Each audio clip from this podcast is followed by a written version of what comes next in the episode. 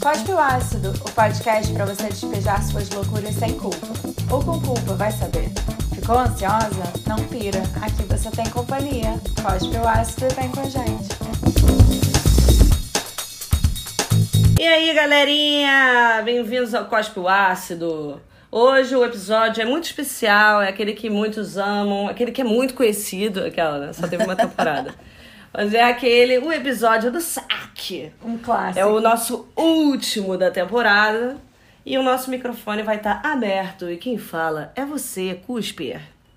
Então, bora lá! Alguém quer fazer alguma coisinha, mandar um beijinho pra alguém, já que a gente tá no nosso último EP? Não, obrigada. Não, silêncio. Cri, cri. Então vamos lá, vou pra primeira pergunta pra gente ouvir. Oi meninas do Coste o Ácido, aqui é o Antônio. E eu tenho uma pergunta para vocês. É o seguinte: é que existe uma discussão sobre se a humanidade seria melhor ou pior se a gente fosse mais egoísta ou mais altruísta. O que, que vocês acham? Você acha que a gente deveria ser mais egoísta ou mais altruísta? Acho que já dá o bom pano pra manga aí, como diriam os antigos. Beijo. Os antigos. Maravilhoso. Ah, É, ó, Começamos, parece- começamos com- já meio cabeça. Gosto. Amor. É. Antônia, maravilhoso. Maravilhoso, querido. Então, gente, demais. eu não sei se a gente tinha que ser mais altruísta ou mais egoísta. Eu só acho que quando a gente é é altruísta, né, a- que a gente acha que tá abafando, a gente tá sendo egoísta, na verdade, né? Eu acho que tem um ganho pessoal. Tipo, ah, você tá fazendo alguma coisa pelo outro, pelo, pelo bem coletivo. É, mas isso te traz uma satisfação pessoal, que eu acho que é uma coisa egoísta, sabe? Eu, eu defendo que a gente faça, mesmo isso sendo egoísta, tudo bem. Acho ótimo. Aham. Mas assim, eu não sei se eu defenderia que, que a gente deveria ser mais egoísta, mais do que a gente já é enquanto sociedade, sei lá. Não sei se isso seria bom. É, eu queria entender, tipo, ele falou, ah, existe essa discussão, mas eu queria entender, assim, qual é o argumento da discussão do porquê que a humanidade seria melhor se a gente fosse mais egoísta. Porque eu não consigo imaginar que isso, isso resulte numa sociedade melhor. Eu acho que, é, enfim, não, não acho, é fato que a nossa sociedade tá bem podre, e eu acho que um grande fruto não, eu acho que isso é fruto de muito falta de altruísmo mesmo na nossa sociedade. Então eu não consigo imaginar que as coisas melhorariam se a gente tivesse mais disso. Mais de egoísmo. Não. Eita, me confundi. É, é isso. É isso, Falei você falou certo. certo. Ah, não, porque eu achei que eu tinha falado errado. Tá, gente, qual especiaço? Eu acho, eu não sei se é isso que ele quis dizer, mas assim, eu fico pensando se o egoísmo vem de um lugar de tipo, cada um faz o seu, sabe? E no altruísmo talvez venha um lugar de você ter uma expectativa que os outros vão pensar nos outros também, sabe? Tipo. Porque aí sim eu ficaria na dúvida, sabe? De tipo, e aí? A gente tem o direito de cobrar dos outros, esse, esse pensar nos outros, ou cada um faz o seu e assim talvez a gente melhore da maneira como dá também, dá liberdade para as pessoas. Pra mim é óbvio que, eu, assim, quem sou eu, mas assim, Carininha acha óbvio, em terceira pessoa, que o altruísmo com certeza melhora a sociedade. Agora, se o altruísmo vem de um lugar egoísta e etc., eu acho que isso meio que é indiferente. Eu acho que a busca é por uma coisa melhor para todos e que no egoísmo não necessariamente me parece isso, sabe? Parece que é uma melhora para você. Não necessariamente envolvendo outra pessoa, não. Total, tipo, eu acho, acho que. que... Sabe? Desculpa, tipo, me parece isso. O altruísmo, bem ou mal, você pensa numa coletividade, sendo ela melhor pra você ou não. Tipo assim, tal, pro- provavelmente melhor pra você, mas num coletivo. Né? É, mas Tipo, faz, faz sentido isso que você falou do egoísmo, de talvez, sei lá, cada um tá ali fazendo o seu mais livre, digamos assim, né? Pra fazer o que tá afim, sem, sem ter que ter esse espírito coletivo que às vezes, óbvio, as coisas vão ser mais demoradas do que, sei lá.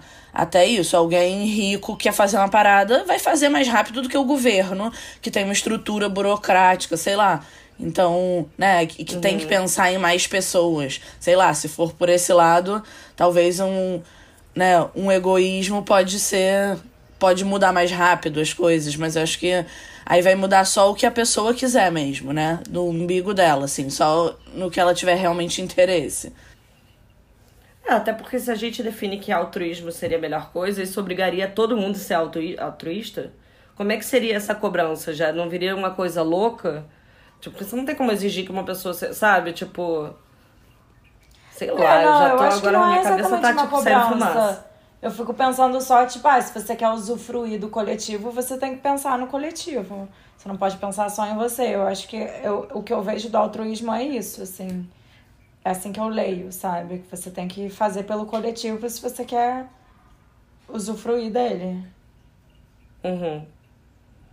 É, mas aí já vira uma cobrança, né? Tipo assim, então você tem que provar. Então como é que você vai saber que a pessoa tá fazendo realmente pelo coletivo? Não, eu acho E aí? que é por isso que a gente tem, enfim, leis e, e regras pra viver A gente tem? coletivo. Sim, né, louca? Achei que era moda caralho. Não sei, assim. Achei que eu fazia o que eu queria na rua, não? É assim, Mas Ontem eu assim, no matei um Rio? cara e fiquei em dúvida se eu deixava ele na rua ou se eu enterrava. Lembra dessa coisa? Meu Deus. Enfim. Enfim, Antônio, então é isso. Cinco minutos de discussão não chegamos a lugar nenhum. Fica aí essa sua resposta. E assim começa o nosso episódio. Assim que é bom. Sem respostas, só debates. Fritando nossa cabeça. Então vamos pra nossa segundinha. Nossa segundinha perguntinha. Oi, Cuspers, aqui é a Duda e eu queria saber a opinião de vocês três a respeito de etiqueta social, de tempo limite para responder no WhatsApp. Por quê? Como vocês sabem, eu tenho uma certa dificuldade de responder as pessoas na hora e eu acho que depois de analisar bastante esse meu comportamento, eu cheguei à conclusão que é porque eu tenho um certo ranço dessa instantaneidade desse momento que a gente vive, da gente ter que responder as pessoas na hora. Eu acho isso um saco. E aí, às vezes o tempo vai passando e quando eu vejo eu tô há dias com mensagens super simples para responder e mensagens acumuladas e aí depois eu fico morrendo de vergonha. E, enfim, fico dias pensando sobre um negócio que eu poderia ter respondido em dois segundos. E aí eu queria saber, existe etiqueta social? É, o que vocês acham disso? A gente tem que responder na hora? Pode esperar um tempo? Qual é o limite desse tempo? Dudes, amo, cusper, raiz. Dudinha amada, nossa best. Quem quer Olha. se arriscar? Eu, cara, eu já falo mesmo. Gente, eu sou a pior pessoa do mundo respondendo, vocês sabem. Eu não respondo na hora, eu esqueço. Eu demoro, às vezes, três meses pra responder. Às vezes eu demoro dois segundos. Eu acho muito chato que tenha que ter uma, tipo, um- uma etiqueta. Tipo assim, claro que tem coisas que são respostas que você. de trabalho, por exemplo, que a pessoa precisa de uma outra resposta. Mas assim, num geral, eu acho muito injusto com todo mundo. Eu acho que as pessoas estão deprimidas e ansiosas exatamente por conta disso. A gente nunca teve tanto.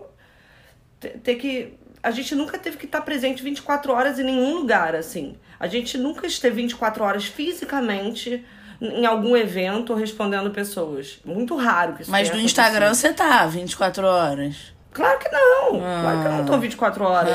E fico horas. Não, e eu fico horas. Não, mas gasta muito mais energia lá do que pra responder uma mensagem simples. Não, acho que não. Muitas de nós, inclusive a Duda, que fez a pergunta. Sim, eu acho com certeza. O tempo que você gasta, eu mas, é que Instagram- você não vê como uma cobrança, né? Ninguém tá te mandando uma mensagem. Você tá lá Exato. porque você quer. Só que. Exato, é tipo TV. Você pode ficar vendo uma TV horas e horas. Agora, outra coisa é, tipo, você ficar recebendo uma ligação, ou um e-mail, ou uma mensagem. Tipo, acho muito difícil isso. Até porque, assim, é, não, é uma cobrança, exatamente, não é um lazer. Então, tipo, e, e depende de uma outra pessoa. Então, entra num lugar, num âmbito de, tipo, ah, como se você não quisesse responder, como se você não achasse aquilo importante. E às vezes, cara, às vezes você não quer responder na hora, e tá tudo certo. Não, eu Sei acho lá. isso tudo bem, mas você disse que é uma cobrança, não é lazer. Eu acho que quando uma amiga me manda uma mensagem é uma cobrança, por quê? É cobrança quando é uma mensagem de trabalho. E você tem realmente, né? Eu acho que tem uma coisa do bom senso pra todo tipo de mensagem, mas de trabalho, né? Sei lá, se é uma coisa do. Depende da urgência da coisa. Aí muitas vezes pode ser chato. Se é alguém oferecendo um negócio, sugerindo um job, eu acho que tem um tempo. Se é alguém com quem você já tá trabalhando e tal, tem um tempo um pouco mais rápido, normal, sei lá. Que nem um e-mail Uhum. e tal. Mas eu acho que se uma amiga me manda uma mensagem. Eu e não consegui responder na hora ou no dia, beleza, vou responder no outro dia, mas eu não me sinto cobrada por mensagem de amigo. Eu não acho que isso seja uma cobrança, sabe? É, É, eu sei lá, não eu não sinto dessa vezes- forma, mas, por exemplo, só dar uma sacaneada na Duda que realmente né, não responde o WhatsApp direito, mas depois quer saber as fofocas. Você está no meio de uma fofoca com a pessoa, a Duda some três semanas. Tenho vontade de matar você, Eduarda. Tipo, só porque eu penso, pô, você tá falando uma fofoca. Tipo, beleza, sumi. Mas, então depois não vem cobrar que quer saber a parada, sabe? Tipo, é só meio isso, assim. Eu acho engraçado você sumir no meio de um assunto. Você pode falar, tô enrolada, depois eu volto. Sim. Tipo, tranquilo, né? Fala sério. Mas eu acho curioso esse comportamento, sabe?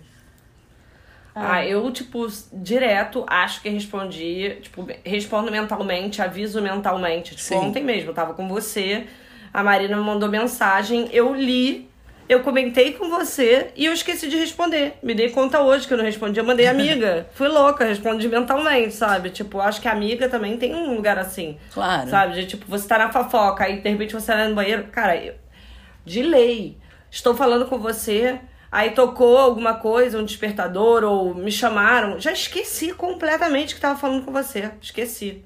Sabe? Tipo, isso acontece comigo. Eu, assim, quando são mensagens. É porque eu acho que no Brasil também tem um problema que as pessoas usam muito o WhatsApp pra trabalhar, né? E aí eu acho que se mistura muito, assim, você usa essa, essa mesma ferramenta tanto pra lazer quanto pra trabalho. Aqui, por exemplo, tipo, isso não existe. É, ninguém usa. É, é raro as pessoas usarem o WhatsApp aqui e as pessoas que usam, usam é, só pro pessoal, assim, a comunicação profissional geralmente é Slack ou algum outro, alguma outra ferramenta. Então eu acho que fica muito mais fácil também de você, tipo, simplesmente se desligar, assim, do WhatsApp, se desconectar do WhatsApp nem olhar, sabe? Se no momento você não tá com cabeça pra ter conversa é, pessoal, assim, em seu horário de trabalho e tal, você, tipo, simplesmente se desliga do WhatsApp, você não vai perder nada. Eu acho que essa, essa sensação de cobrança, de você ter que lidar com, sabe, mensagem de amigo e tal, enquanto você tá trabalhando, você tá enrolada com a cabeça em outra coisa, é muito pior se você usa, tipo, WhatsApp pros dois.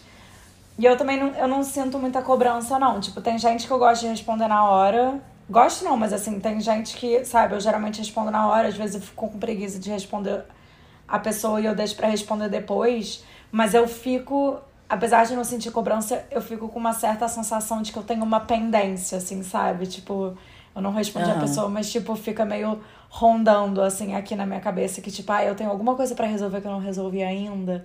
Que eu não é exatamente cobrança, mas é, é essa sensação de, tipo, estar devendo alguma coisa. Tipo, tem uma pendência, sabe? Agora, o que eu odeio, eu acho que tem essa etiqueta de que é, é uma coisa meio instantânea que você tem que responder na hora. E uma coisa que eu odeio é gente que me manda e-mail e aí vai no WhatsApp e me manda uma mensagem falando: te mandei um e-mail. Meu querido, se, você- se o negócio é instantâneo, se você quer uma resposta imediata, você me manda o seu e-mail aqui no, seu, no WhatsApp, que aí eu te respondo imediatamente. Se você. O e-mail é outro tempo. Então você é um deixa que eu vou né? responder o e-mail depois. Cara, eu acho isso insuportável. Só queria deixar registrado aqui a minha reclamação. Ô, gente, mas eu tenho Cara, uma pergunta. Quando as pessoas mandam mensagem, tipo, seja de trabalho ou amigo, porque Karina, por exemplo, você falou, ah, às vezes eu esqueço, ou acho que eu já respondi. Você deixa as mensagens como não lidas, você marca elas assim? Porque eu marco as- o que eu não respondi, o que eu quero lidar depois, tipo, ah, sei lá. Tô encomendando um negócio, ou ah, é uma proposta de trabalho que eu não tô afim de lidar nos próximos dois dias, sei lá. Eu deixo marcado como não lido. E aí eu sei que eu vou voltar nisso em algum momento, mesmo que esteja lá embaixo, sabe? Eu também. Não, eu, tipo, cara, eu marco como não lida, mas tem alguma coisa que eu não sei se é o meu WhatsApp. Porque assim, direto eu abro no automático. Apareceu, eu cliquei. Eu Aham. falo, puta, não vou poder ouvir, não vou poder responder agora. Aí eu marco não lida, mas o tipo de aviso fica diferente. É. Ele não fica como se fosse nova, ele fica diferente. Então, muitas vezes vai para Tipo assim, eu não vejo. Eu esqueço. Aí depois eu tô. Eu, de vez em nunca, assim, eu passo todos e falo, ih, caralho, esqueci aquela. Quando eu não arquivo sem querer. Porque também É. acontece isso. Também faço às Eu, vezes. ao invés de marcar não lida, eu geralmente boto um pin na mensagem, que aí ela vai pro topo e ela fica lá, tipo, presa no topo. Ah, mas eu tenho algumas que são fixadas sempre. Eu só tenho um. que só pode no máximo três. É, então são. Já só Nossa, tenho PIN uma acho um horror. Isso me gera ansiedade, de jeito nenhum. Esse é meu limite. Tipo, nada vai ficar pinado. E nunca ficou, nem WhatsApp de trabalho, de nada. Porque eu vejo o WhatsApp, né? Tipo, eu sempre trabalhei bastante pelo WhatsApp. Então, eu tava ligada nos momentos que precisava de trabalho. E amigo, acho que eu não preciso pinar, entendeu? Tipo, eu vou ver em algum momento. Isso eu acho ruim, porque aí fica ali na minha cara. Tipo, calma aí, sabe? Deixa eu fazer no meu tempo. Que não vai ser tão, tão lento, mas eu também não quero ficar olhando pra aquela mensagem Mas o, obsessivamente. eu, mas o que eu acho bom é justamente porque tem esse limite. Tipo, eu deixo o Jasper pinado porque eu falo com ele o dia inteiro. Então é assim, por uma questão de praticidade. Porque eu abro o WhatsApp e, e, sabe, o nome dele tá sempre no topo, que é mais fácil, assim, de abrir. E aí só me restam duas vagas pra pinar mensagens. Então me obriga a responder. Eu também não posso enrolar tanto assim pra responder. Que se eu quiser pinar outra, eu tenho que, tipo, tirar alguma da frente, sabe? É, eu pino algumas também. Eu pino a da companhia, porque assim, como eu tenho muito grupo, às vezes eu só saio clicando nos grupos pra não ver, sabe? Tipo, eu não quero ver. Então, da companhia eu tenho que ver. E o meu pai é outro que eu tenho opinado também, porque meu pai, ele, ele nunca manda uma mensagem, ele manda 20. Então, raramente eu consigo ver as 20 de uma vez só. Então, eu deixo ele fixado forever. Porque aí eu sempre sei quando eu não vi as mensagens dele. Opa. Muito bom. É isso, dudes. Rendeu seu assuntinho. Super. Entendeu? Mas você não tá sozinha nessa, amiga. Fica tranquila. Tá sim. Aquela, né? Duda me irrita. terceira, Fica então. aí o. Fica aí a, a reclamação pública. Vamos pra terceirinha, tá? Vamos. Oi, Cospiácidos, eu sou Noemi Oliveira. Eu queria saber de vocês por que, que a calça a gente bota e a bota a gente calça. Não, mentira. É, pode responder essa também. Mas contem aqui pra gente qual foi a coisa mais maluca que já aconteceu na sua vida. Um beijo, continue arrasando. Amo Noemi, minha amiga amada. Te amo, amiga. Nossa, que Agora feliz. está grávida. Tá da turma da Lê. Gravidinhas das unidas. graviditas. De repente ela concordaria que essa é uma coisa bem louca que acontece na vida, né? Pois é, quando eu tava pensando na minha, eu pensei, cara, David Letícia vai responder isso. Eu nem sabia, tipo, não tinha pensado até agora, mas aí você falou, né, que ela também tá grávida. Ué, isso é bem louco, sabe? Não é uma loucura de drogas, uma grande viagem, sei lá, mas é, tipo, bizarro. Uma coisa bem real, muito louca, sabe? Sentir um ser mexendo na tua barriga. Tipo, quê? Insano isso. Não, isso é, eu acho uma, a maior loucura que você pode ter vivido. Mas quem sou eu? E E vocês? aí, gente? Nossa, eu tô achando muito difícil pensar. A coisa mais louca que já aconteceu na minha vida.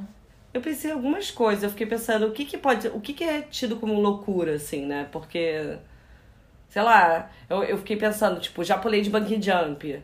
Pô, foi uma loucura, foi alucinante, foi uma coisa que me tirou totalmente da minha zona de conforto. Não, não acho Já tô- loucura. meio- Ah, mas assim, uma, foi uma Acho coisa isso uma realmente coisa fora. radical, mas não é uma loucura. Fale por você, Liz. Fale por você. Sem reprimir a loucura do amiguinho. Ué, já tomei drogas loucas, que também poderia ser uma loucura. Mas aí eu fiquei pensando, sei lá, o que que pode ser uma loucura? Tro... Pra mim, né? Trocar um trabalho certo por um incerto, que eu já fiz. Isso é uma loucura. Meio, tipo, me senti que eu me joguei num, sei lá, num penhasco, assim, pra ver qual era. Mas aí eu pensei, como mulher, eu acho que a maior loucura em relação ao perigo que eu já vivi foi entrar num carro de dois homens desconhecidos. No meio de uma madrugada. Eu acho que isso foi uma loucura. Nossa. Aonde? Conta o contexto. Não, era, eu tinha 18 anos, eu tava na Espanha na época, eu tava me mudando de casa, eu só consegui me mudar depois do meu trabalho no McDonald's, então era tipo assim, eu fechei o McDonald's, fui pro, pra casa, fiz a minha mala, peguei o metrô, o metrô, peguei o último metrô, fechou e tinha uns caras que estavam passando um produto no metrô, sei lá, tipo, na fachada do metrô. E aí a minha casa nova era perto dali, só que eu tava com medo de ir sozinha, andando. E aí eu perguntei, vocês me levariam lá? E eles falaram sim. E aí eu fiquei, tipo assim, até amanhecer com eles ali, porque eu não tinha a menor ideia. Loucura, coisa de 18 anos sem noção. Entrei num carro com eles, eles foram até a, a empresa deles, deixaram algumas coisas, entraram, conversaram lá dentro, tipo, eles podiam, podiam ter combinado me estuprar, me matar e etc. E eu ali com as minhas malas, assim, dentro da, do carro esperando, eles voltaram Ai, e me Deus. deixaram em casa. Mas, ô Karina, na época você sentiu, tipo, cara, tô sendo meio louca, mas foda-se, eu zero. Quando eles entraram na empresa, eu pensei, acho que eu tô sendo meio louca. Mas assim, eu tinha 18 anos, eu era muito maluca. Eu fiz coisas nessa época que, tipo assim, só eu e minha. Só eu sei. Sacanagem, só eu e vocês. Mas. Nossa, tenso. Sabe, isso eu acho que foi uma, uma loucura aí que eu me. que eu vivi. Graças a Deus não aconteceu nada. Cara, eu tenho uma história que eu pensei, mas eu não quero contar, porque eu quero contar ela numa outra pergunta, que eu sei que vai vir. E eu vou guardar ela. Cara, Mas ali. eu- Não, fala. Fala. Não, é que depois eu vou. Eu lembrei de uma história também, mas te envolve. Eu não sei se é essa que você quer contar. Provavelmente sim. É a da Grécia? Aham. Ah, Mas tá, eu quero então guardar ela pra outra. Eu quero guardar ela pra outra pergunta. Mas eu acho que eu e uma amiga minha, uma amiga nossa, é, também quando a gente tinha 18 anos, a gente fez uma viagem pro Marrocos. E a gente fez uma missão. É, que a gente, assim, era proibida de sair do hotel, não podia sair do hotel desacompanhada. E a gente não apenas saiu do hotel desacompanhado, como a gente saiu para fazer missão, para comprar rachixe. É, e, essa, e a gente, cara, tava com muito medo, assim, aterrorizadas. E medo da aventura, mas também medo de ser descobertas, porque a gente não podia sair desacompanhado do hotel e tal. É, também aos 18, muito inconsequentes e, sabe, fazendo merda. E hoje em dia, pensando, tipo, caralho, como a gente era louca. Talvez essa seja alguma das maiores loucuras que eu fiz. Uma das maiores loucuras que eu já fiz. Mas esse ano, todo esse ano de 2008, que a gente fez esse mochilão pra Europa, na Letícia, tá recheado de histórias loucas. É verdade. Essa- Nossa. acho que foi isso. Próxima. A Lê não falou. Ah, fal... não? Ué, eu achei Falei que era sim, eu comecei falando grávida. da gravidez. É. Próximo. Ah, tá. É porque eu achei que você ia falar mais. Nossa, Próxima, eu já matei. Grávida. Próximo. então vamos pra nossa quarta pergunta. Oi, aqui o Jasper. Ah, para continuar comendo carne, vocês têm que olhar nos olhos e matar os animais para o resto da vida. Ah, vocês matariam. Fofo! Gente, ai que amor. Jasper. Meu Deus. Participação gringa, sueca, achei chique. Não, com um esforço tremendo. Obviamente ele tá lendo, né? Deu pra ver. Ai, ele escreveu a Que pergunta. Ele me fez a pergunta em inglês e eu escrevi em português pra ele poder ler, porque ele fez questão de ler em português, de mandar em português. Fofo Óbvio. demais. pô, mas ele falou super bem. Adorei. Super bem. Fofinho. Então, e eu com certeza eu não, eu não comeria. Mas eu não preciso nem olhar nos olhos, meu negócio não é esse. Se eu tivesse que matar um animal pra comer, eu já não comeria. Eu, eu não faria isso, sabe? Eu não. Sei lá. Tá muito distante da minha vida, assim. Não é nem pela. Né, eu penso nos animais, tal, apesar de comer carne, mas não é nem por. Ai, nossa, eu vou olhar nos olhos e ver o sofrimento. É tipo, se eu tivesse que caçar pro meu. É, para me para sobreviver, eu não ia conseguir, eu acho. Sei lá, só numa situação extrema, sabe? Eu ficaria comendo o que eu conseguisse sem ter que matar um boi. Eu também. Eu sou muito hipócrita, porque eu não pretendo parar de comer carne, mas ao mesmo tempo eu não tenho a menor capacidade emocional de matar a carne que eu quero comer. É, eu acho que se eu tivesse que matar, eu pararia de comer carne. É, mas eu acho que eu seria capaz de matar peixe. Isso eu não me não, não acho que me doeria tanto meu coração. É, peixe, crustáceos e, sabe, coisas assim. que são menos de algum, em algum lugar parecidos com a gente, é, menos sociais, eu diria, talvez, é, eu acho que eu acharia mais tranquilo, mas é, baleias e mamíferos de maneira geral, até galinha, porco, eu acho que eu teria muita dificuldade. É. Eu acho que matar olhando nos olhos eu não mataria, não. Mas se fosse assim, um arco e flecha de longe, eu acho que eu mataria.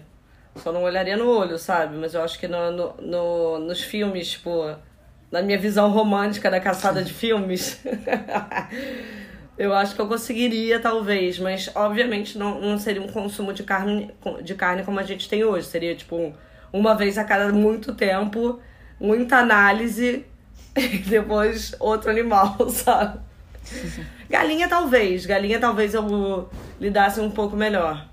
Tipo, quebrar um pescoço da galinha. Nossa, é uma morte terrível. Essa eu acho que é a pior. Eu não conseguiria. Então vocês nunca mais podem comer porco, né, gente? Porco e ovelha, porque corta o pescoço e fica pendurado de cabeça para baixo. Mas você não ouviu eu falando que eu sou completamente hipócrita e que eu como carne, mas eu não quero lidar com a realidade? Não, mas se a Lê é acha que a carne? pior morte é a da galinha, Não, tipo, pra eu fazer. Cara. Eu como foie gras. Ah, tá, Tô tá. só explicando Ah, o tá. nível de. em que. Tipo, como? Não gosto de pensar sobre a morte, entendeu? Deles. Mas tô dizendo assim, se eu tivesse que fazer, que matar frango, eu ia achar muito sinistro, sabe? Pra mim não dá, porque Sim. você quebra o pescoço, tipo, envolve muita violência, uma coisa, sei lá. Ir lá e dar um tiro É. num bicho, mas, sabe? Aí ele fica se debatendo mesmo morto. Ai, não, sabe? Tipo, envolve muita coisa que pra É. mim seria demais. Mas claro que matar qualquer bicho eu teria dificuldade, até peixe. Eu matar, eu ir lá e. Não, olhar no olho pra mim é impossível. Peixe, eu me lembro quando eu pescava e você tirava o peixe, o peixe tava lá se debatendo com uma, uma, um anzol É. na bochecha, no olho, eu ficava, ai, me dava, chorava. Eu não horrível. gosto também. Mas de longe, assim, tipo, ó, taquei, taquei um arco e flecha, taquei um- uma flecha. Esperei um tempo, cheguei lá, tava morto, talvez eu conseguisse. Cara, mas é louco, né? Porque eu fico pensando assim, tipo, no cinema, eu penso assim no Capitão Fantástico, sabe? Aquele filme que eu amo. Uhum. Ou então, tipo, até Avatar, que é, tem uma coisa de você olhar no olho e você se conectar com o animal que você tá tirando a vida, tem uma coisa de respeito, assim, sabe? Que, que eu acho que o, o olhar no olho é justamente você valorizar o animal que você tá matando, né? E, e a gente não tem Mas aí eu acho que a coragem. pessoa tem que, é, tem que trabalhar muito isso, porque Ah. eu acho que a culpa. Eu acho que faz todo sentido, assim, né? Tipo, é bonito pensar nisso, mas assim. Acho que eu ia ficar. Nossa, minha neurose ia bater legal depois disso, sabe? Tipo, toda a culpa do mundo ia cair sobre a minha pessoa. Enfim, é isso. Jaspinho, te amo. Beijo. Jespinho. Agora vamos para. Oi meninas, tudo bem? Aqui quem fala é Clarinha. Queria primeiramente mandar um beijão pra vocês. Sou super fã do podcast, vocês arrasam. Sou uma super cusper. É, na verdade, eu tenho duas perguntas pra fazer pra vocês, tá? A primeira é vocês têm algum gap de conhecimento que dá muita vergonha? Então, putz, aquela coisa que vocês acham que vocês tinham que saber, seja porque tem a ver com o trabalho de vocês, ou com a formação, ou enfim, com o ambiente que vocês estão inseridas, com, enfim, contexto familiar, qualquer coisa que vocês realmente acham que vocês tinham que saber, mas vocês não sabem. Essa é a primeira pergunta. E a segunda pergunta é: vocês cospem? Beijo, meninas! Vocês escarram? Não, a segunda pergunta ficou um tanto quanto erótica na minha cabeça, mas a gente. Ah, Ué, pelo que eu entendi, a pergunta é Vocês 100% cospem ou engolem? É, eu- pelo que eu entendi, é isso que ela tá perguntando, não? Mas eu, eu não sei se ela pensou no viés erótico. Qual seria o outro? Vocês cospem o que? Saliva? Ou talvez o nome do nosso podcast? Se a gente cospe o ácido, engole? Eu não acho que foi isso que ela perguntou, não, mas enfim. É...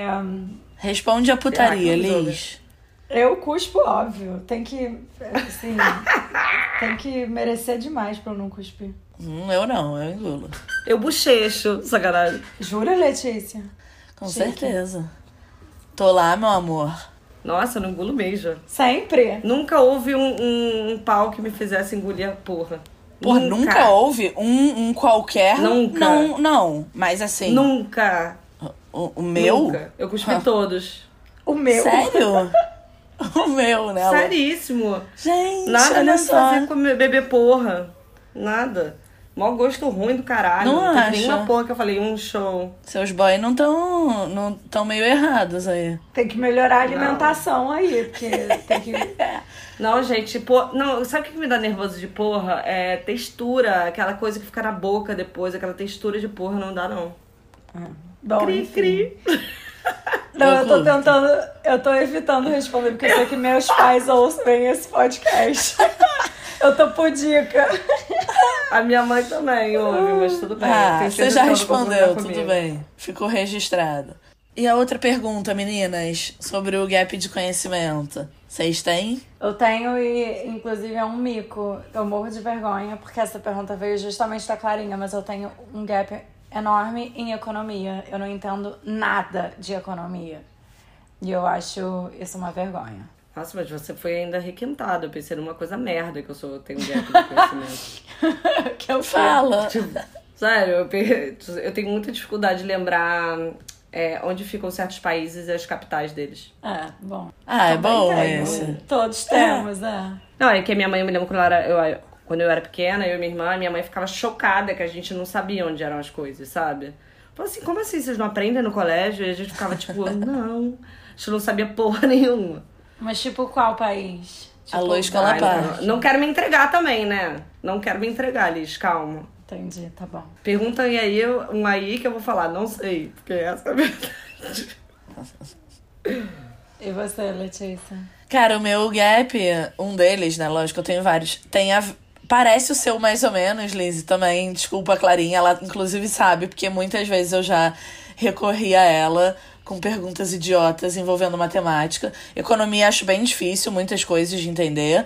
Mas é especialmente. É, é, algumas coisas de porcentagem. Tipo assim, você vai fazer lá a regra de três, daranã, não a mais básica de todas, mas direto assim, matérias cheias de dados, de números que eu precisava escrever, e aí você ia fazer um aume uma, uma redução de não sei quantos por cento e tal. Tipo, direto assim, eu fico insegura, sabe? Eu faço 100 vezes as contas. Aí eu penso, peraí, acho que tá errado isso, acho que eu não fiz certo, acho que aquela aquilo lá que eu fiz da escola não. E, tipo, muitas vezes eu já, tipo, cara, Clarinha, desculpa. Eu vou fazer a pergunta mais idiota pra você, mas, tipo, essa, isso aqui tá certo? A diminuição de não sei quanto é, é assim que faz, sabe? Ela sempre me zoou a vida inteira. Tipo, caralho, Letícia, você não aprendeu essa regra básica na escola? Eu, não, cara, para de me zoar, por favor, e me ajuda, sabe? Tipo, então, se não é a mais idiota das regras de três, eu, tipo, se é já complexa, sei lá como é que chama aquele treco, eu já fico insegura, sabe? O caralho, será que tá certo? E eu vou sempre perguntar pra alguém, normalmente é pra ela. Ai, super Eu tô entendo. pensando agora que o seu. Com certeza o seu gap ia ser relacionado à matemática, né? Que era uma coisa que você não gostava tanto. E parando pra pensar, eu tenho um gap muito grande também na escrita, que é acentuação, né? Tipo, pontuação. Mais pontuação até do que acentuação. Tem, uma, é, tem muita dificuldade com isso, né? A gente era contrário nesse quesito no colégio. É, super, foda. Um fã. Clarinha, beijo. Clarinha, amada. Cusfer. Amei. Então tá, vamos pra próxima. Oi, Cuspers! Queria saber se vocês acham que uma pessoa que está em um cargo de liderança deve ou não evitar falar da sua vida pessoal com os liderados. Será que colocando isso numa balança aproxima ou abre margem para uma intimidade que pode atrapalhar o exercício dessa liderança? A Lu não se apresentou, Luísa, maravilhosa, nossa amiga. Lucy, Lucy, nossa Pussy. ouvinte. Lúcia amada. Outra cuspe raiz. Eu acho bem interessante esse, esse questionamento dela. Eu também. O que, que vocês acham? Porque o meu trabalho é um pouco diferente do de vocês. Cara, eu não tenho Essa pergunta é legal. É... Vai, Lê. Não, eu ia falar, eu acho que depende da natureza do trabalho, assim. Meu trabalho é completamente diferente do da Liz também, do seu, Karina. É... Aham. E, no geral, eu trabalho em ambientes informais. Então, acho que isso faz diferença, sabe?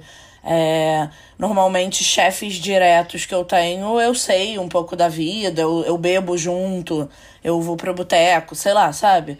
É, então, tenho uma relação próxima, sei da vida, mas, sei lá, talvez em ambientes um pouco mais formais ou que é, você tem uma equipe enorme que você precisa preservar coisas da sua vida, não sei, sabe? É, talvez seja mais delicado, porque eu acho que no meu trabalho sempre aproximou chefes que eu tinha uma proximidade, assim, é, aproximável, saber da vida, mas também não era que eu, sabe, não ficava ali na fofoquinha. Eu tinha tive poucos chefes que eu era também muito amiga, a ponto de ficar contando tudo da vida, sabe? Eu acho que tem que ter um equilíbrio, eu diria, uhum. assim. Acho que depende se o seu ambiente é informal, formal, né, como é que é, mas eu acho que aproxima um pouco de compartilhar um pouco da sua vida é, acho que é importante dosar, né? Tal, dependendo do ambiente, mas eu acho que é legal você compartilhar ali, e aí às vezes, dependendo do que você tá falando para alguém que você chefia, aí você conta alguma coisa da sua vida, ou tipo, ah, eu também já me senti inseguro fazendo isso ou aquilo. Eu acho que são recursos legais, assim, uhum. de aproximar no trabalho, né? Não necessariamente você precisa expor quem você tá pegando, sei lá, sabe? Aí eu acho que depende da relação que você cria com aquela pessoa, da diferença de idade, não sei muitos fatores. Mas eu acho que tem que dosar. E se você está num ambiente muito formal em que, sei lá, uma pessoa está passando a perna na outra, ou é um ambiente muito competitivo, escroto, talvez não seja legal você ficar se expondo, né? Sim, super. É, eu trabalho num ambiente corporativo, né? Eu trabalho numa empresa de tecnologia, são 70 funcionários. É, mas é muito informal o, o meu trabalho. Assim, a minha empresa, ela investe muito em, tipo na, na cultura da empresa para ser uma, uma cultura positiva e rica e eu acho que um, e, e eu acho que eles conseguem é, eu amo o meu trabalho, eu amo trabalhar com as pessoas com quem eu trabalho e inclusive os meus chefes, eu respeito muito e admiro muito eles e eu acho que isso vem muito justamente dessa maneira como eles se colocam, de ser, sabe, informal, deles se abrirem e de eu me sentir muito à vontade com eles e, e de não de ter uma hierarquia, claro, que eu acho que é importante de existir, mas ao mesmo tempo de ser muito amigável, sabe? E e de, sabe, os meus chefes me contam. Tipo, eu sei que a mulher do meu chefe tá grávida, e aí, sabe, ele me contou quando eles descobriram, e aí outro dia ele me contou que eles foram fazer um ultrassom e tal. Sabe, eu acho que isso me, me aproxima muito do meu chefe e faz a nossa relação ser muito mais rica. E isso se traduz em a gente conseguir trabalhar muito melhor, a nossa dinâmica de trabalho ser muito melhor. Eu acho que o problema é mais quando é, o, o chefe é, confunde é, dividir a vida pessoal e se abrir com, tipo, não existir uma hierarquia entre ele e quem é o e quem trabalha abaixo dele, né? Porque isso abre espaço para coisas escrotas, assim, que, que podem acontecer sem você perceber que tem ali, na verdade, uma hierarquia e tem uma posição de, de liderança, assim, entre. Tem uma, uma dinâmica é, que não é igual, né? Sei lá. Mas essa confusão poderia vir dos dois, né, Alice? Você não acha?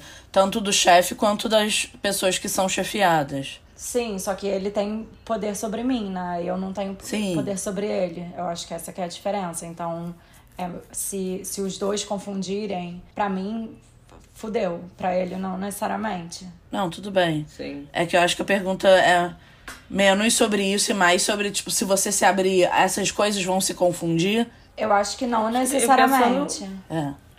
É, mas assim, pensando agora pelo meu trabalho, que eu acho que é o mais informal aqui dos nossos, né, do, dos nossos, tipo, tem uma coisa muito misturada da vida profissional, da vida pessoal, né, das pessoas. A gente acaba meio que sabendo tudo, todas as coisas, as pessoas gostam de fofocar, gostam de saber, etc. Isso eu acho uma coisa bem negativa, assim, sinceramente, do, do meu trabalho, sabe?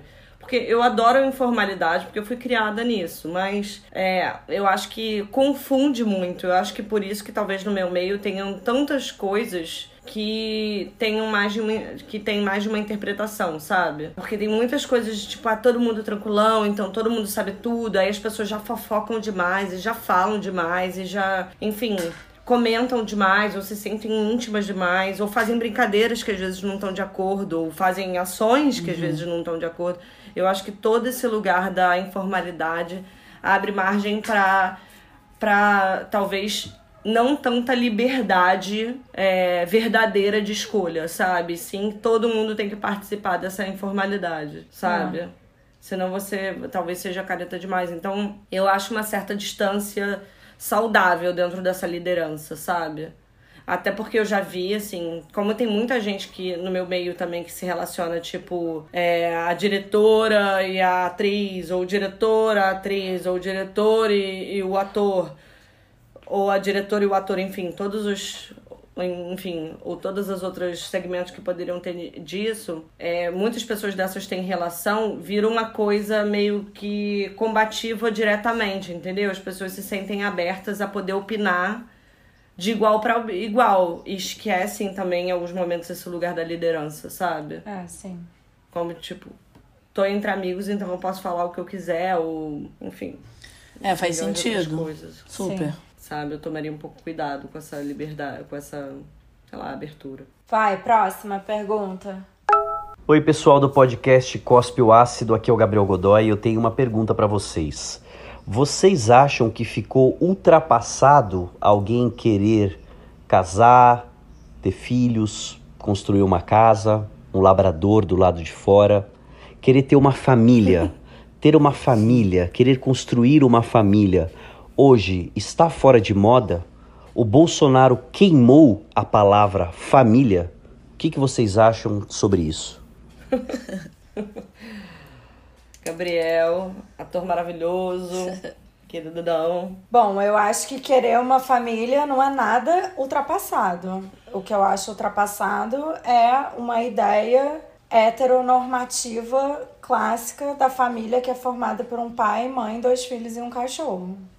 Acho que existem um milhão de tipos de família e quanto mais melhor.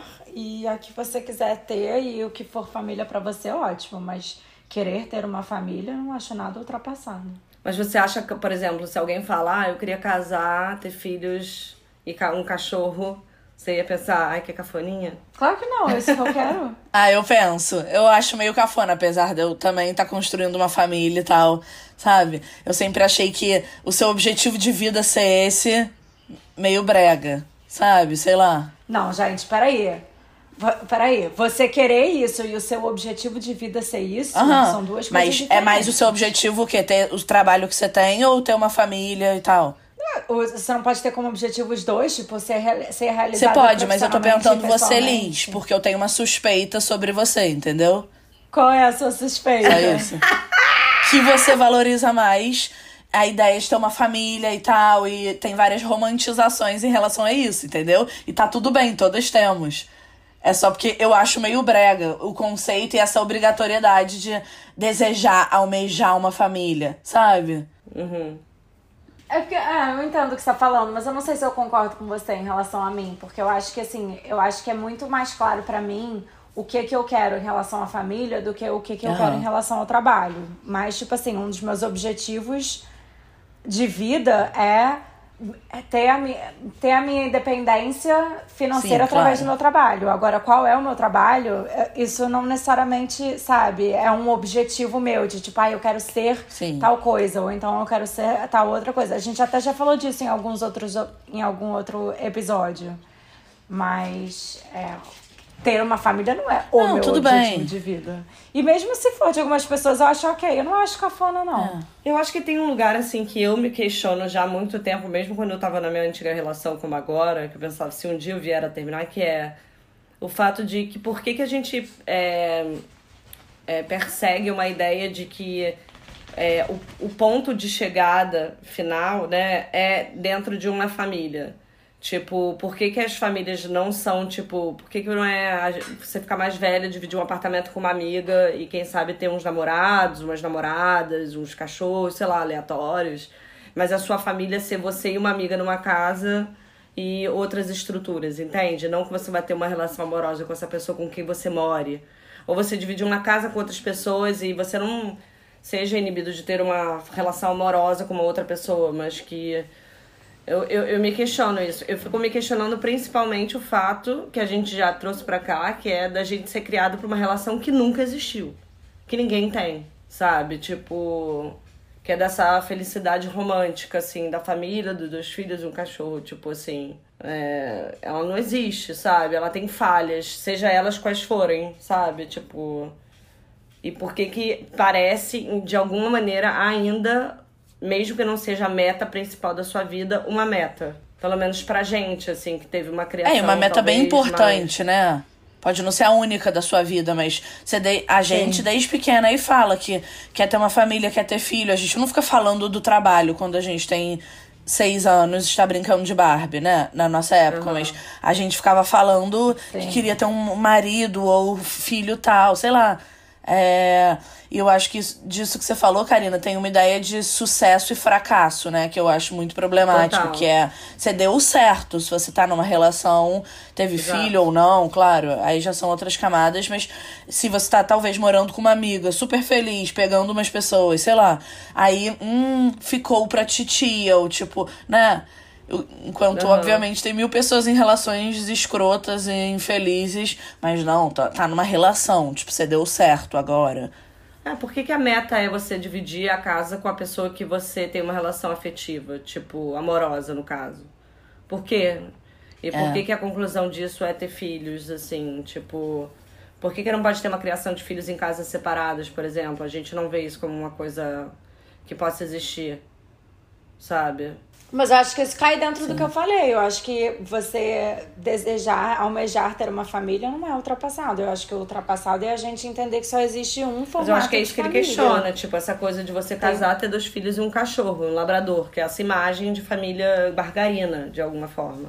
Seja ela composta pela, por É, qualquer mas eu gênero, também mas eu acho- acho que a ideia de você encontrar alguém, ter filhos, ter um cachorro, viver numa casa de campo, sabe?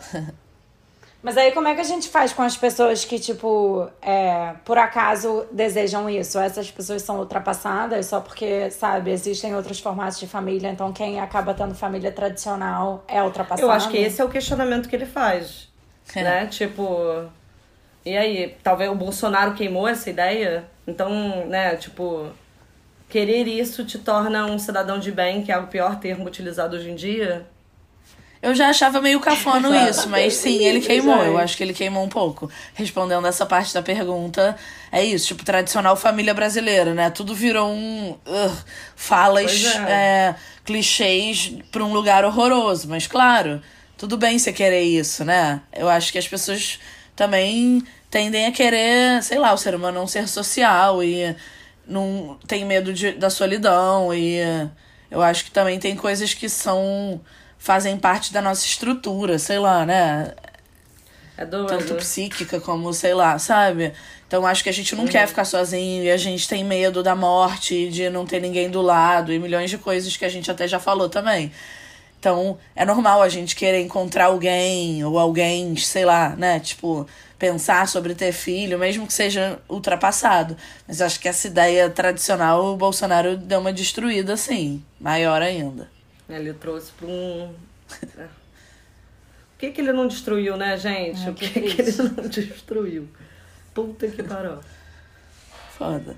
Mas acho muito válido esse questionamento, sabe? Me pergunto muito, tipo, se a gente em algum momento vai fazer essa volta. Curti, Gabriel, sua pergunta foi boa. Próximo. Oi meninas, oi Cuspers, tudo bem? Qual foi a maior roubada que vocês já se meteram com a de uma amiga? Aquele programa que vocês foram por uma amiga e falam, puta que pariu, só porque é muito minha amiga mesmo. Olha, ele não se apresentou, mas é o Renato Vrobel, eu acho que é assim que se pronuncia o sobrenome. Nosso ouvinte fiel. Super cusper Arrasa, também. Renato. Querido. Fiel, mandou. Valeu pela pergunta. Obrigada pela pergunta. Então, essa que é a pergunta que eu tava guardando a história da Grécia pra, pra responder agora. Fala. Conta aí que eu não sei. Letícia, quer Não, contar? conta aí, porque quer que eu afinal, né, você que Quem entrou me na- enfiou nessa roubada É. foi você. Exatamente. Mais ou menos. Então, essa é assim. É. Como assim, mais ou menos, minha querida? É isso que a gente gosta! Lava essa roupa suja! Cara. É assim, a gente tava. Essa é um super perrengue chique. Porque a gente estava fazendo uma viagem pela Europa, e aí a gente estava na Grécia, e aí estávamos. é, nós éramos cinco, mas apenas três de nós. Eu, Letícia e Duda, que inclusive é uma, da, uma das Cuspers que mandou uma pergunta aí mais cedo. A gente foi para uma night, e aí, fo- na hora de voltar da night, a gente estava num lugar na Grécia, numa ilha. Onde que era, Letícia? Mykonos. Acho que sim, né? Que era um, que era um lugar que, tipo assim, pra, quando você pega táxi, você tem que sempre falar o nome do hotel. É tipo meio essa a maneira como, como funciona, assim, sabe? Você não pode falar o endereço, você tem que falar o nome do hotel. E a gente não sabia o nome do hotel. E aí o taxista era muito grosseiro e, tipo, super mal-humorado, invocado. E temos também aqui entre nós uma outra super invocadinha, que é a dona Letícia. E aí, seis horas da manhã já tava, já tava, já tava de manhã, a gente voltando, e aí a gente entrou nesse táxi, a gente não sabia o endereço, o cara ficou super puto com a gente.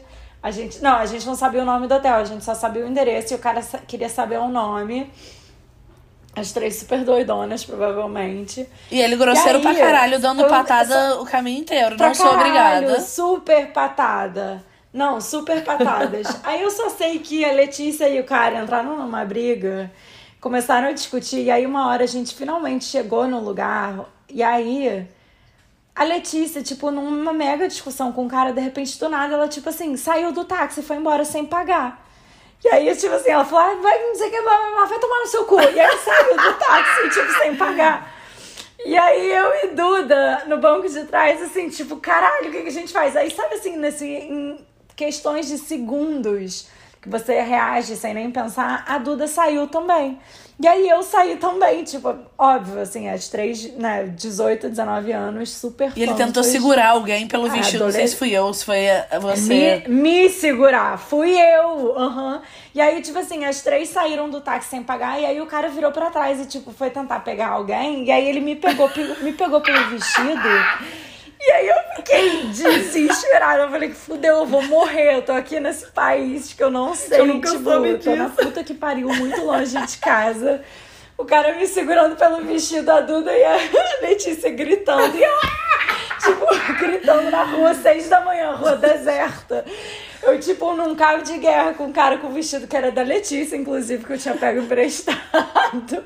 E aí, uma hora, eu finalmente consegui me soltar e a gente tava, tipo assim, o hotel era do outro lado do, do hum, quarteirão. A gente, o hotel da frente era um hotel que a gente tinha dormido na noite anterior e a gente já não tava mais hospedada nele. Só que era tipo assim, essas pousadinhas locais. E era seis da manhã, então não tinha ninguém, tipo, na, na entrada, assim, no. Como é que chama? No hall. No. Na porta, assim, do hotel. É, não no hall, mas sabe onde você vai pra fazer Uhum. check-in e tal? Tipo, não tinha ninguém. Aí a gente chegou lá, a gente, ai meu Deus, e assim, o cara desceu do carro. E aí começou, tipo, procurar a gente. E a gente, assim, desesperada, a gente começou a bater na porta de todos os quartos do hotel. Você lembra disso, Óbvio. Letícia? A gente, come- com um pânico tão grande que o cara tava vindo atrás da gente, a gente começou a bater em todas as portas. Tipo, fudeu, pelo amor de Deus, alguém tem que abrir a porta pra gente, tipo, se esconder e se proteger desse cara. E aí ele ficou rondando durante, tipo, sei lá, uns 20 minutos o carro, a gente conseguiu ouvir ele, e a gente tremendo. no chão, tipo, se escondendo dele, assim, atrás da mureta. E aí, uma hora a gente conseguiu, tipo, finalmente andar até o hotel e entrar no nosso quarto. Mas assim, eu achei que eu ia morrer. Literalmente, eu achei que ia morrer. Eu achei que esse cara ia me matar. Gente, que loucura. Também Esse foi um horrível. perrengue que, eu- que uma amiga minha me, me enfiou e quem me enfiou foi Dona É, Letícia. mas só queria dizer que eu fui maluca e saí do carro. Vocês não precisavam ter feito isso necessariamente. Olha Porra, só. eu fui louca. puta Vocês não precisavam, né? Ter sido loucas que nem eu. Sei lá. Eu fui, até, eu fui a última e eu ia acabar, tipo... Não, eu, você eu sozinha eu tipo, até entendo, mas sei lá, entendeu? Eu não acreditei. Tipo assim, a Letícia, quando eu vi a Letícia saiu. Aí quando eu vi a Duda saiu também. Eu falei, fudeu, Não, o que eu surreal. faço? Aí eu saí Bizarro. também. Mas eu fui muito lerda. Aí o cara me segurou. Eu fiquei, cara, gritando pro cara me soltar. Foi muito Caralho, bizarro. gente, que bizarro. Meu Deus. Acho que eu nunca contei essa história pros meus pais. Tipo, minha mãe vai ouvir essa história e vai Eu ficar nunca soube dessa história Não, também, tô bizarro. chocada. Sério, Karina? A gente já falou muito dela, é bizarra.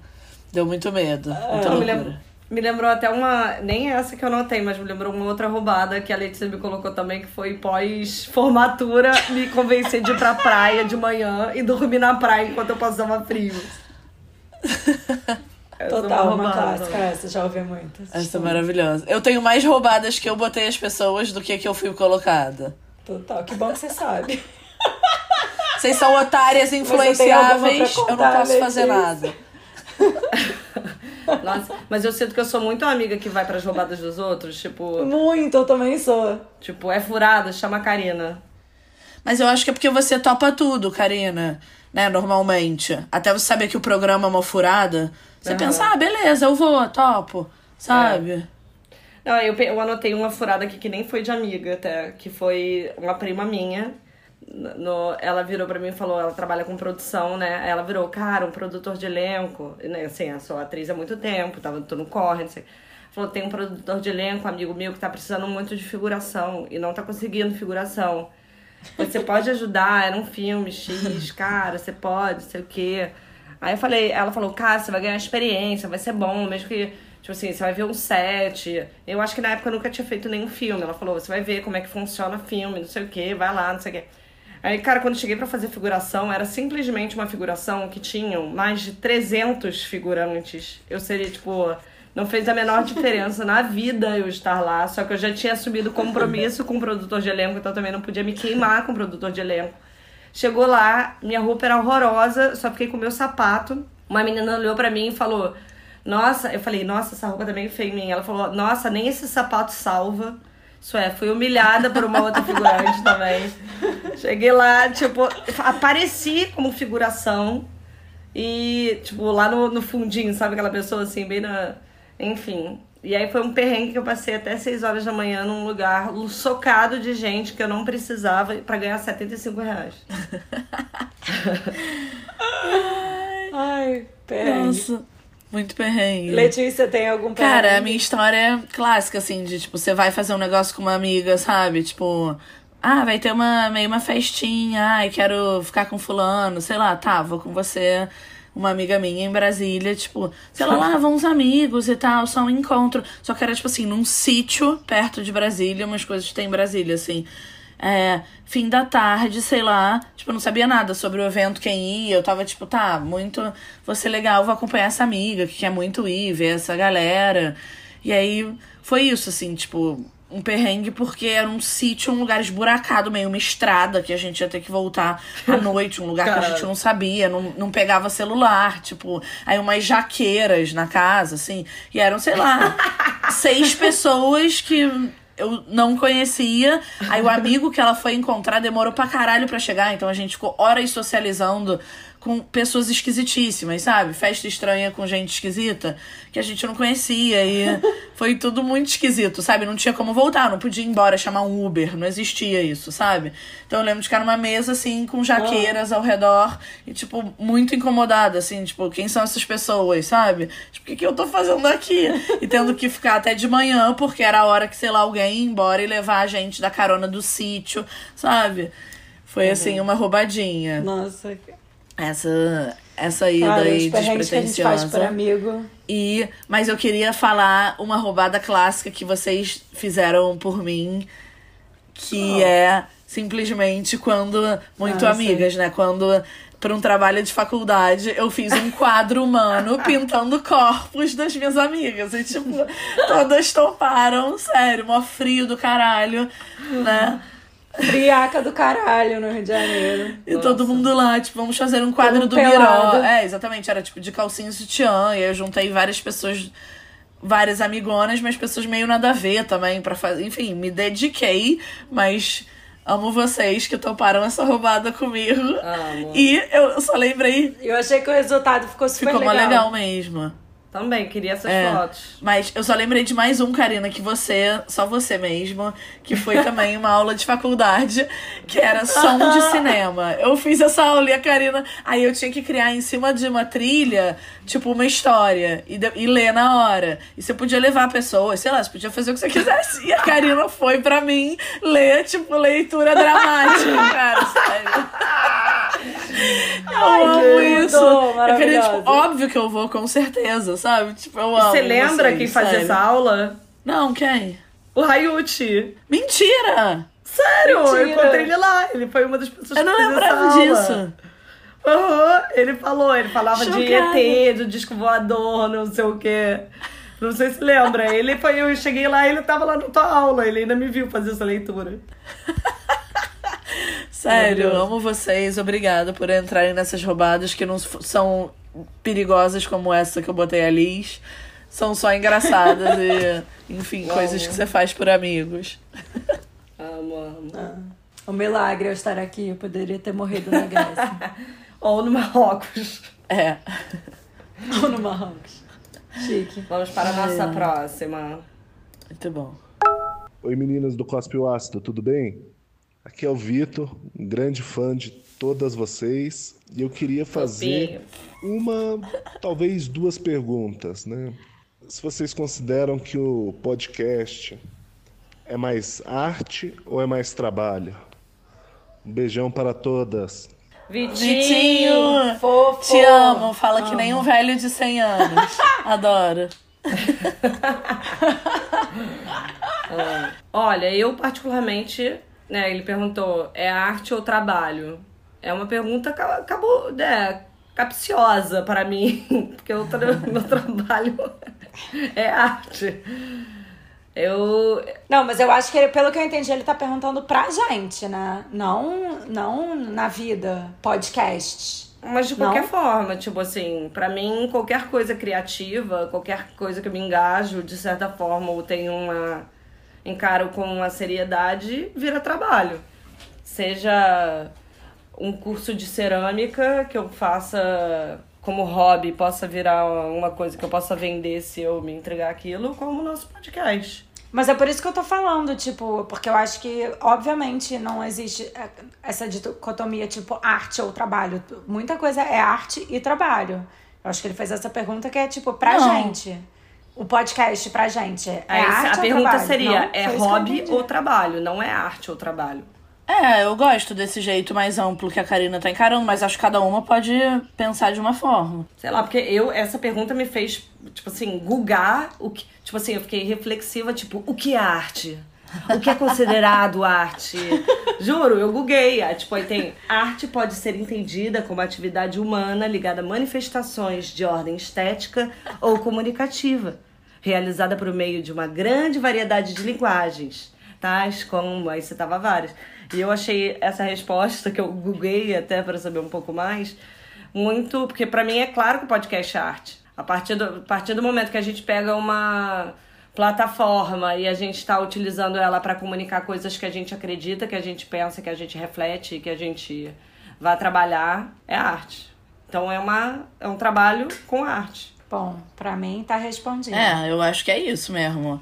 É por aí, Karina, mas eu entendo essa coisa, né? Que a gente que trabalha com coisas criativas vira trabalho. Tudo bem, não deixa de ser arte, mas eu acho que, sei lá, ir ao museu e absorver aquela cultura sem compromisso, entre aspas, é uma arte mais leve, não sei. Você só tá ali de espectadora, de consumidora, sei lá, né? Você não tá metendo a mão na massa.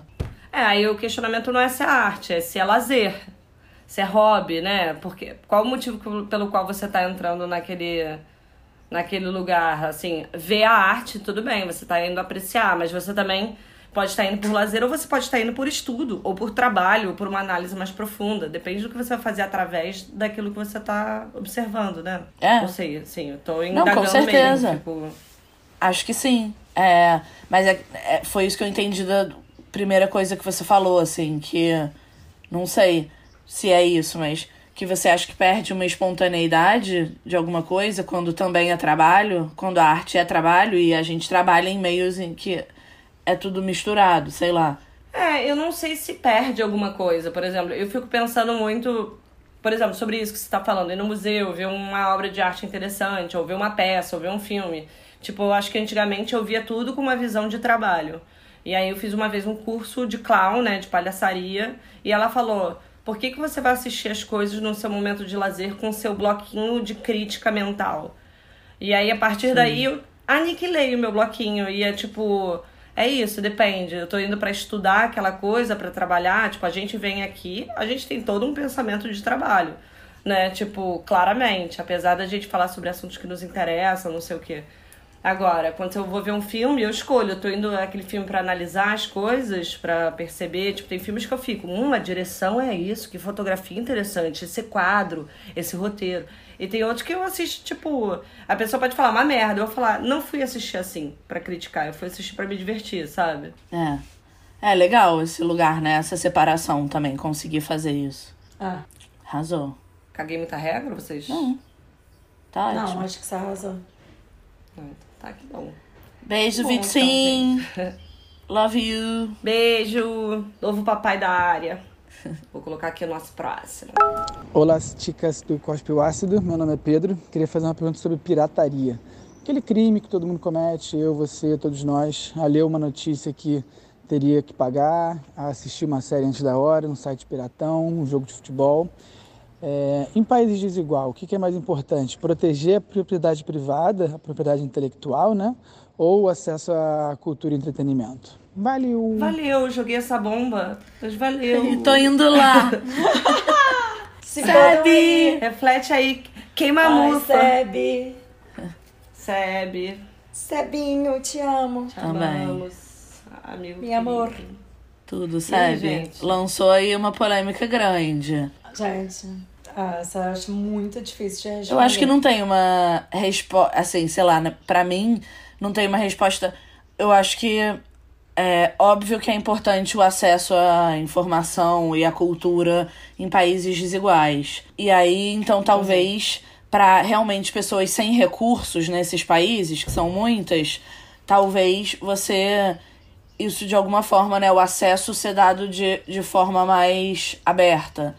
Mas eu acho que, por exemplo, nós, pessoas privilegiadas, vivendo em países desiguais, ainda assim não queremos pagar por informação, por para ver o filme tal, para ler a notícia tal, principalmente isso, porque aqui juntas a gente deve pagar uns 15 streamings, é, mas ninguém aqui deve pagar um site de notícia.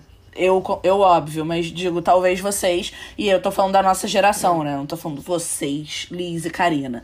E provavelmente o Cebola também não. Então, eu, óbvio, vou defender meu peixe aqui do jornalismo. Ah, Então, eu acho bem absurdo que quem tem. Quem tem recurso, mas acha que tem que tá dado o conteúdo. Ah, eu vou ler na Globo.com, porque tá ali, tá gratuito. Sabe? Tipo. Isso eu acho muito errado, mas realmente quem tem pouco recurso, quem tem baixa renda, eu acho que essa discussão tem que ser feita diferente, tem que ter uma diferenci- diferenciação dependendo de onde você tá, de, em que extrato social você tá, sabe? Mas é- ela acontece muito, a que me incomoda é que nos meios privilegiados, onde nós estamos, as pessoas também não querem pagar pra se informar, pra ver um filme, uma série, principalmente pra se informar. Isso eu fico muito revoltada, assim. Total, eu acho que isso é muito. é, eu falei sobre isso quando eu escrevi a minha monografia da faculdade, na verdade, que é tipo a cultura do grátis, que a internet trouxe muito, né? Que as pessoas acham que as coisas são de graça porque elas conseguem ter acesso às coisas de graça. Que é diferente da pirataria que tinha antigamente, a pirataria física, que a gente comprava tipo DVD pirata no centro por 5 reais porque não queria comprar o É. original por 50. A gente ainda pagava, a gente só pagava mais barato, mas ainda tinha essa ideia de que tem um valor naquilo que você tá comprando, pagando. Você só não quer pagar o que o, que, o, que o mercado diz que aquilo vale. Só que a internet trouxe essa ideia de que a gente tem que ter aquela coisa de graça, de que aquilo não vale nada e que a gente tem que ter acesso àquilo de graça. Sim. Que, enfim, as duas coisas É. são pirataria, mas, ah, mas são maneiras diferentes, né? De, de sei lá, agir é, em relação à pirataria. Ou motivações diferentes, não sei, não sei como. E quando você vê a pensar informação como uma coisa grátis, cara, eu acho isso muito perigoso, sabe? Que ela tem que ser gratuita. Tipo, você tá minimizando todo o trabalho que tem ali, né? Toda uma apuração, Aham. tudo que é o jornalismo. E não à toa também estamos andando. Claro que o próprio jornalismo fez né, muita coisa. Tem muitas questões de credibilidade, dificuldade de pegar as pessoas mais jovens e milhões de coisas, né? Que o próprio jornalismo fez errado também.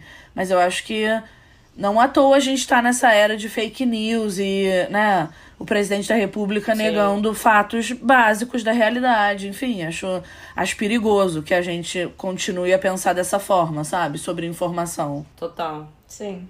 Total. É, eu fico me questionando, tipo assim, claro que dentro da desigualdade, tipo, a gente sabe que as prioridades são outras, assim, que não talvez inicialmente a arte, a distribuição da cultura.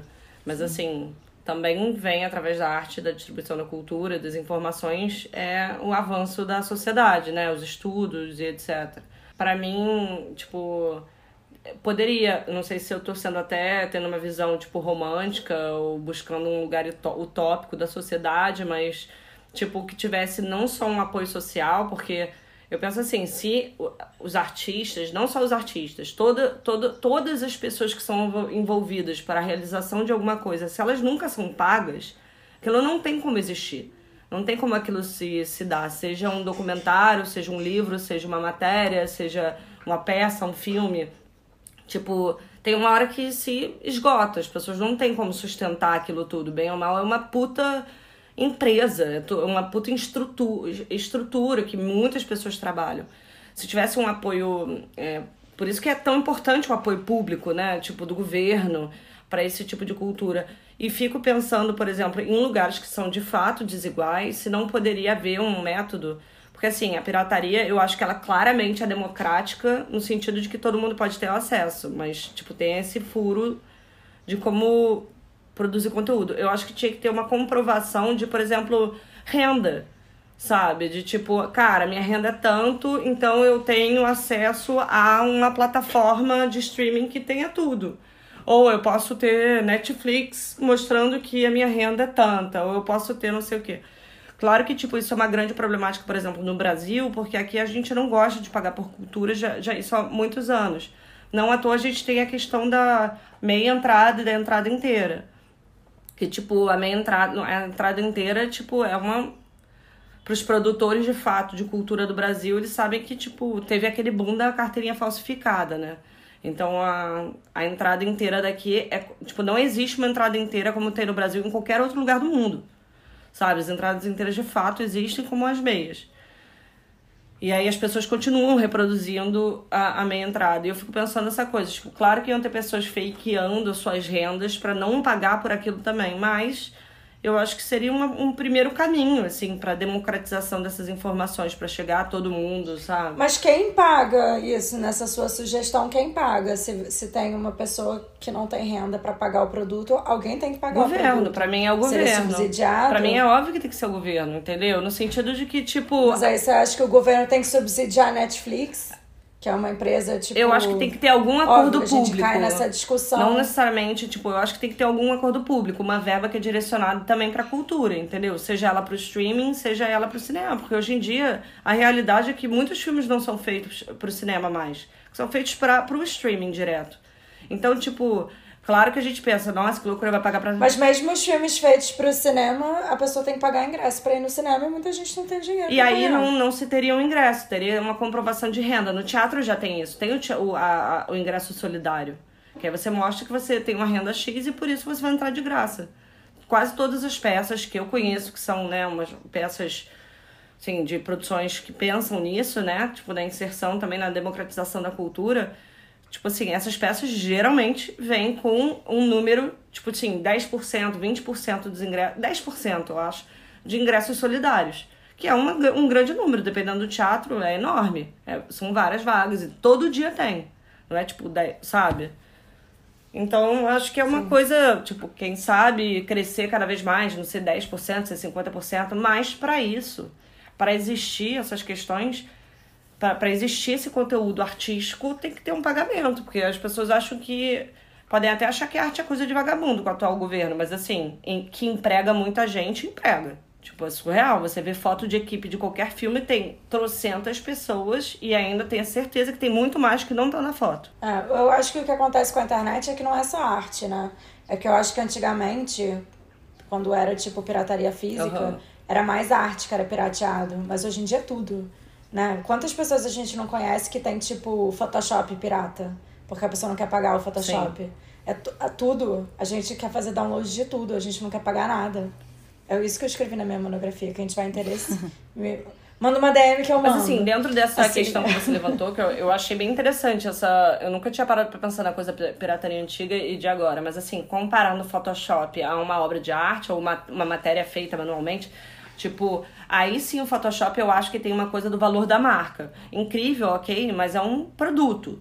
Tipo, X. Agora, uma matéria que é escrita por jornalista que fez todo aquele trabalho, ou um filme que é feito por uma galera, enfim, todas essas coisas são feitas, tipo, são únicas, são feitas individualmente. Bem ou mal, o, o Photoshop. O produto também é único. Photoshop não é uma commodity. É. Commodity é Mas eu- o que eu tô querendo dizer é que, de certa forma, pelo menos pra mim, Karina, tem um lugar diferente, entendeu? De uma coisa que é, tipo, já industrial e uma coisa que é, tipo, única. Mas Photoshop não é industrial.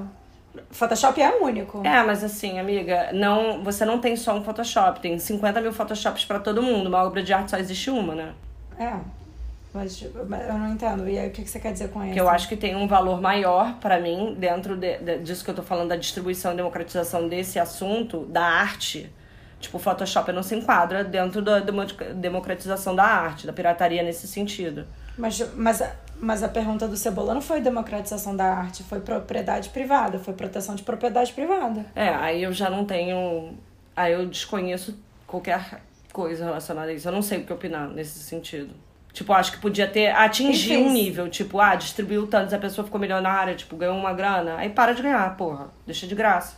Pra mim faria sentido isso, entendeu? A pessoa ganhou já, sei lá, coloca um limite, 3 milhões. A pessoa que criou o Photoshop, com certeza já fez muito mais que isso. Coloca um limite, porra, do que ela pode ganhar. Eu acho que pra qualquer coisa poderia, poderia ter um limite de valor.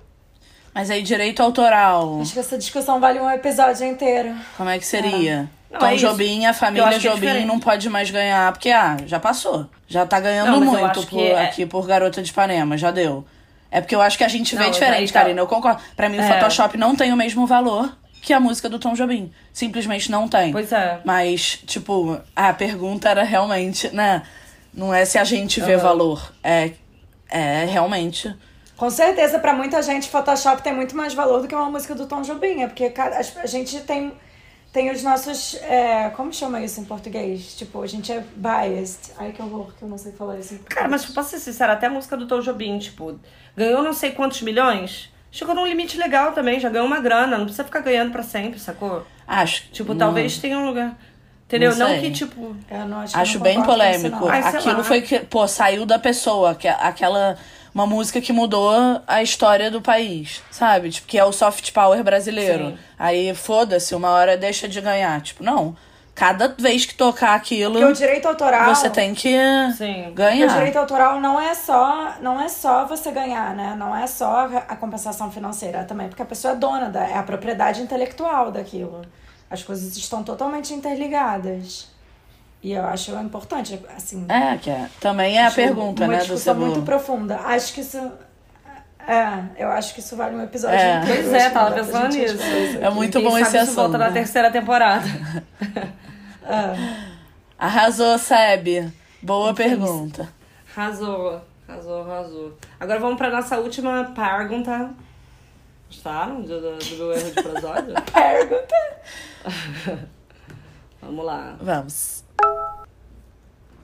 Oi, cospe o ácido. Aqui é a Valentina Bandeira, vulgo Valen Bandeira. E eu fui impelida a mandar um questionamento aqui pra vocês.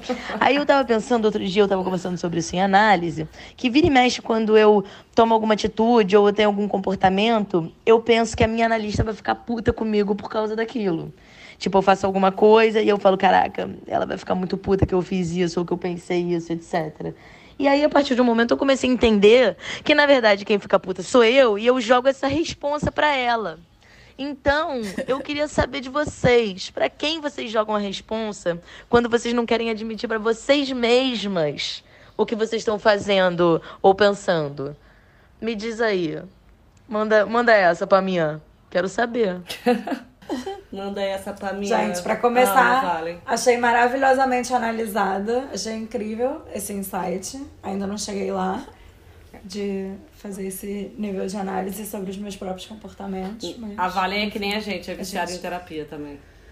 a gente Maravilhosa, realmente. Mostrou um grande nível aí de avanço na análise. Arrasou. Maravilhosa. E aí, quem vocês colocam a culpa, bem? Ah, eu acho que terapeutas, analistas, realmente, né? É fácil transferir alguma coisa que você sente por uma merda que você fez. E acho que. Mas principalmente eu penso menos, tipo, putz, minha terapeuta vai me esculachar por isso.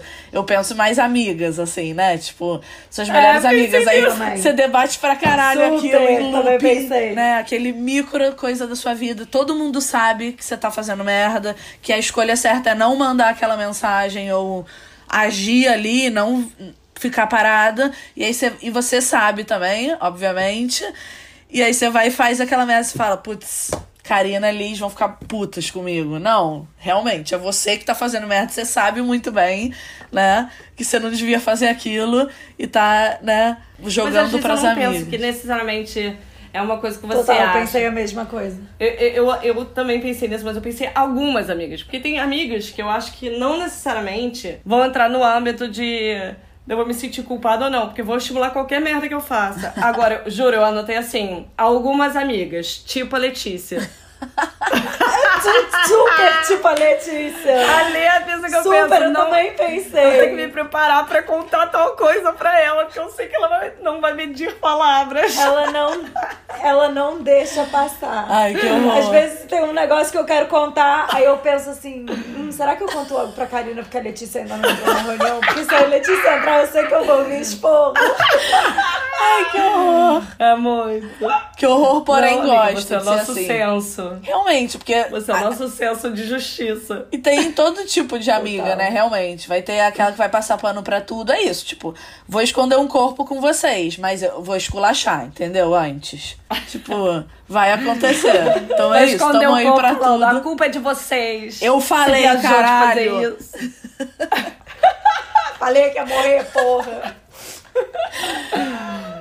Ai, que tudo. Ai, gente. Mas as foda. amigas, então, Amei. entram muito nesse lugar, né, amiguitas?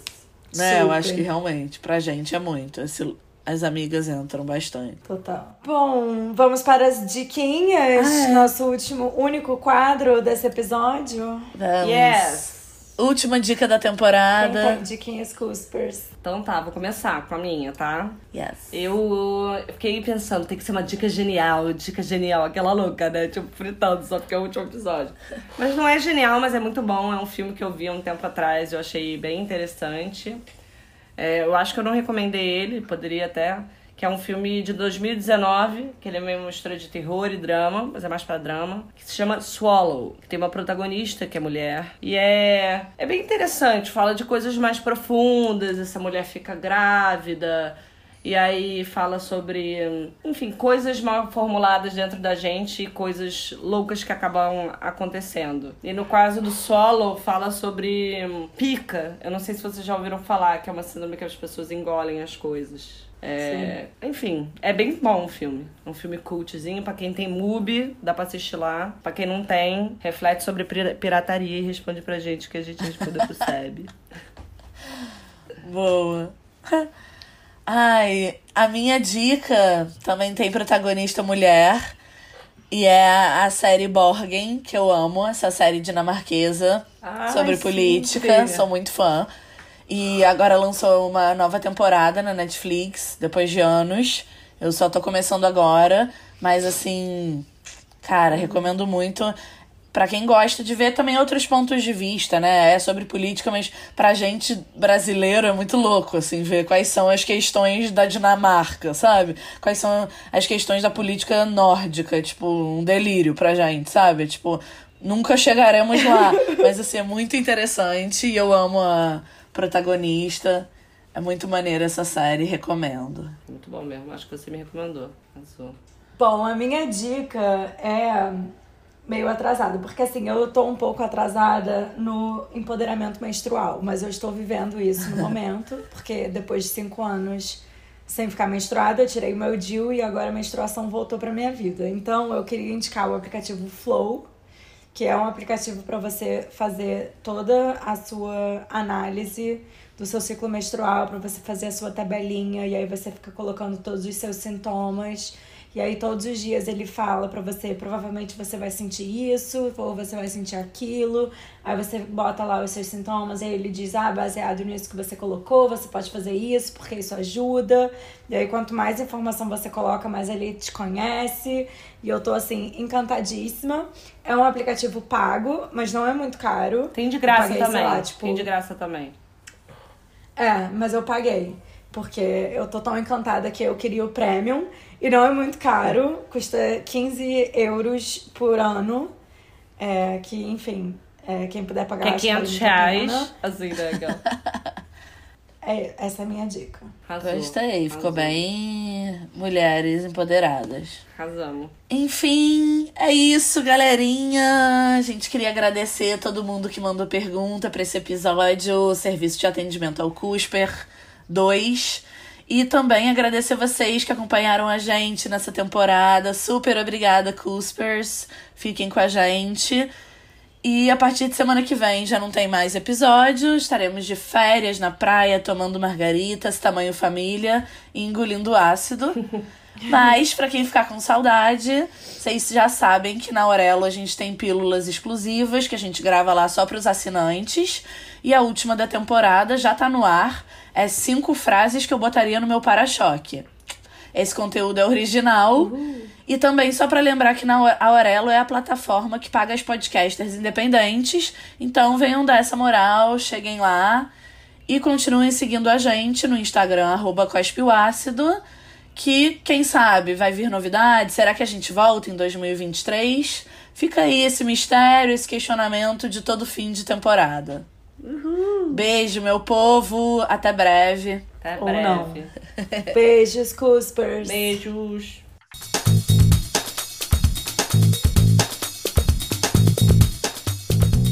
O Ácido é escrito, produzido e apresentado Por Karina Ramil, Letícia Fernandes e Liz Estrela. e tem trilha sonora de Felipe Fernandes. E esse episódio foi editado pela Karina Ramil. Para saber um pouco mais sobre o nosso podcast, acompanhe a gente nas redes sociais, arroba Cospe o Ácido.